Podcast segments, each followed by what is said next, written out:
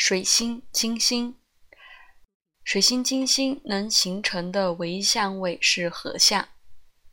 半六分相、半四分和六分是不太可能引发麻烦的，除非任意一个星体被另一个星体从出生星盘就被折磨，或是更重的星体行运。水星、金星和内分泌腺的神经分布有关。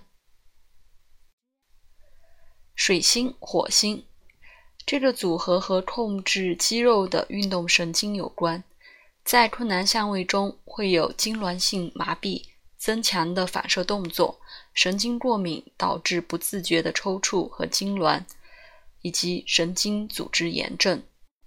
在极端情况下，可能甚至是神经组织的肿瘤。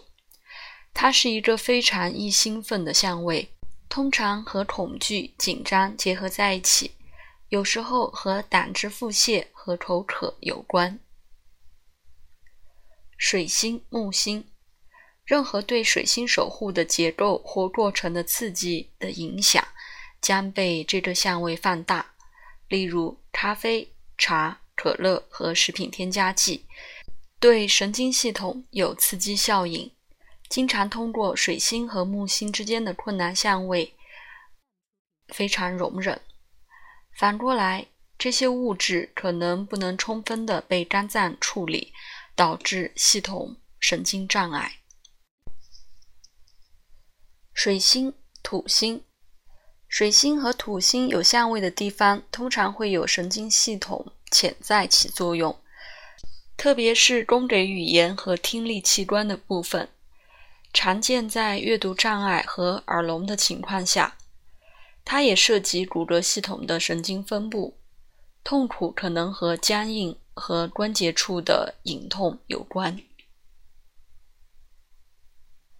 水星、天王星，水星和天王星之间的相位能给出一个聪明的头脑，但一个有时就像在烟火工厂的火焰一样，容易被控制。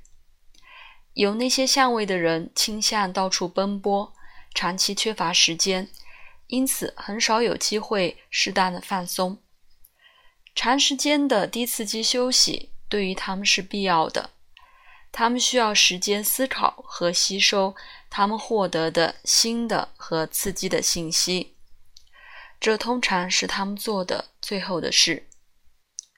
如果没有及时处理，常常造成伤害。